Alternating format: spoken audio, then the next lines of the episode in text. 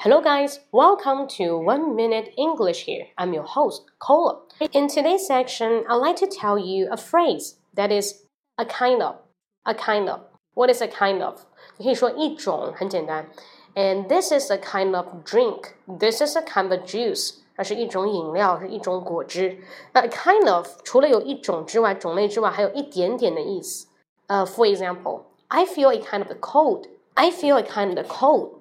I feel a kind of cold. So a kind of, a kind of just a little bit. I feel a little bit nervous. 我感到有一点点的 nervous 紧张。I feel a little bit nervous. So you can say I feel a kind of nervous. I feel a kind of nervous means I feel a little bit nervous. Got it? 那所以说 a kind of 就等于 a little bit 一点点。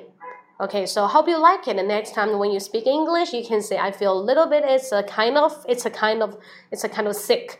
啊，有一点恶心。It's a kind of uh, weak. 有一点虚弱。So a kind of, a little bit. More kind of sharing. You can subscribe my WeChat account or subscribe my WeChat official account. That is 英语口语风暴。可以去关注我的微信公众号“英语口语风暴”，有更多的分享。Okay, see you next time. Bye bye.